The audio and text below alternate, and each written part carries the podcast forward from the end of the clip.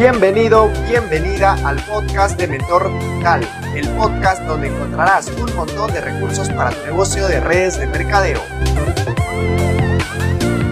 Hola, hola mis queridos networkers de élite, bienvenidos una vez más a este espacio digital donde íbamos a tocar esta tercera parte de desarrollando habilidades en el cual vamos a hablar un poco sobre Instagram y cómo es que podemos conocer gente usando esta plataforma.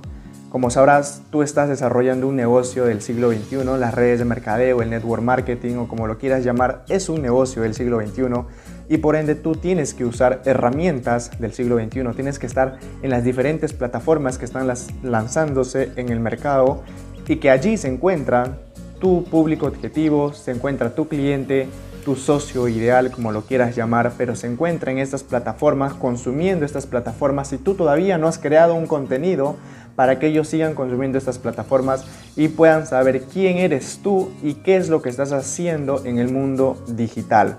Si tú estás acostumbrado a conocer gente de manera presencial, está bien, está muy bacano, tú puedes conocerlo. Sin embargo, recuerden que por esto de la pandemia se está tornando muy complicado el trabajar de esa manera. Entonces, tú tienes que aprender a usar las redes sociales, aprender a usar este mundo digital porque es la única forma en la cual tú puedes sobrevivir en el mercado. Es la única forma en la que tú puedes seguir siendo escalable.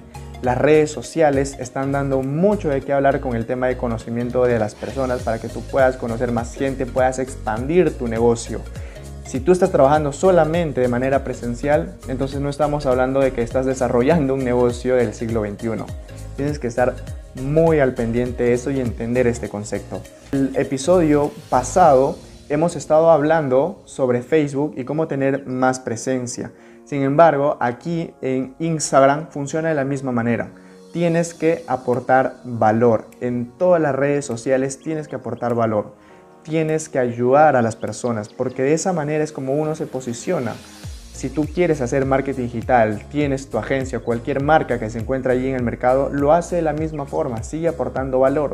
Lo que tú tienes que hacer es filtrar toda esa información que se encuentra en Internet y dar lo mejor de lo mejor. Tienes que dar una información súper filtrada para que la persona pueda entender o pueda asimilar muchísimo mejor esa información y lo pueda aplicar ya sea en su negocio, en su vida personal. Por eso es que tú también tienes que conocer mucho sobre ese tema para que lo puedas comunicar y la gente pueda tomarte como un experto y te pueda seguir. Ya que en Instagram no es que se envía solicitud, no se envía ninguna otro o algún correo ni nada que ver. Acá la gente simplemente te sigue. Si le gusta tu contenido, te sigue. Hay un botón que se llama seguir. No es complicado, pero para que la gente le dé a seguir, tienes que hacer mucho. Hay bastantes herramientas, hay bastantes formatos que tú puedes usar en Instagram. Es súper variado en el cual tú puedes aportar valor de diferente manera, de diferente forma, en diferente formato, con diferente contenido. Para esto debes de conocer un poco esta herramienta. De eso vamos a hablar también en este podcast porque Instagram es completamente diferente a Facebook. Facebook solamente maneja lo que es las stories y los posts. Y los posts tú lo puedes cambiar formatos, me refiero a los tamaños y no hay problema alguno. Sin embargo, en Instagram es un poco más completo, puedes variar muchísimo los formatos, puedes colocar muchísimas cosas en Instagram para tener más posicionamiento y especialmente usando los hashtags correctos con esa forma de filtro para que puedas llegar a más personas. Entonces, vamos a tocar un poco sobre este tema de Instagram. Para esto, recordar de que igual tienes que aportar valor, lo vuelvo a recalcar, tienes que aportar valor y sobre todo engrosar las amistades, tienes que crear relaciones buenas, tienes que crear relaciones en las cuales sean genuinas y para eso tú tienes que portarte de manera genuina. Si tú vas con esa intención de que vas a conocer gente solamente para hablarle del negocio, entonces desde un inicio estás mal. Tú tienes que crear o tienes que tener esa mentalidad de que vas a conocer gente para tu vida, gente para ti, porque es bueno conocer gente, es bueno ampliar el círculo de amistades. Quién sabe, te puede abrir muchísimas puertas el conocer muchísima gente. Puedes estar de repente en una sociedad de nivel socioeconómico B y que por ahí conoces a una persona, le cae súper bien porque le has ayudado y sin querer te presenta a una persona que gana muchísimo más que tú, que tiene un buen un buen trabajo y sin querer estás ampliando tu mercado y estás en un nivel socioeconómico A y empiezas a expandirte por ese mercado, empiezas a conocer muchísima gente, o sea, a eso es lo que voy, tienes que conocer gente porque crees que es un buen hábito, es muy bueno para ti y para tu vida.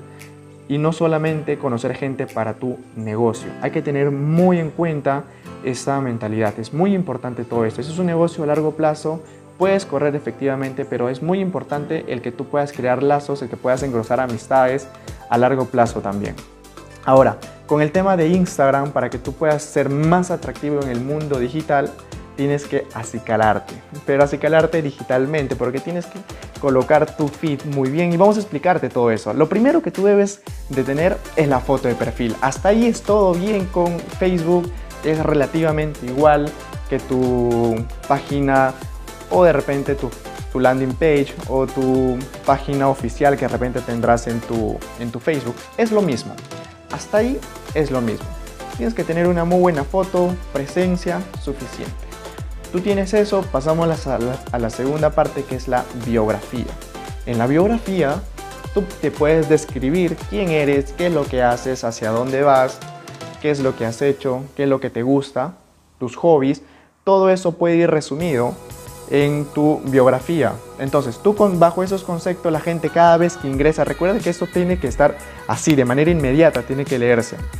Entonces, tú desde un inicio tienes que mostrarte muy atractivo. Entonces, si uno ingresa a tu perfil y ve lo que haces, entonces de una pack le le da a seguir, sin necesidad de repente que baje más información. Basta que tú puedas colocar algunos emojis dentro de tu biografía. Perfecto, coloca todo ello. Vamos a bajar un poco y vamos a encontrar los stories destacados. Los stories destacados los puedes tú tornar como destacados para que la gente siga visualizando esos stories porque recordad de que los stories solamente duran 24 horas. Solamente tienen ese tiempo en el cual pueden verse por muchísima gente. Ahora, si tú quieres que otras personas lo puedan visualizar o sigan viéndose, lo puedes transformar como una history destacada para que la gente siga viendo continuamente ese history porque es un history que te ha gustado mucho, que tiene bastante engagement, me refiero a que han interactuado bastantes personas, ha ayudado a bastante gente y lo sientes muy relevante que debe estar en tu perfil, lo puedes colocar. No hay ningún problema. Eso es muy importante. Bajas un poco y encontramos los feed. Dentro de los feed nosotros tenemos este concepto que si es que tu feed está limpio y está muy ordenado, es relativamente igual a como tú tienes tu casa. Entonces tienes que tratar de la misma manera.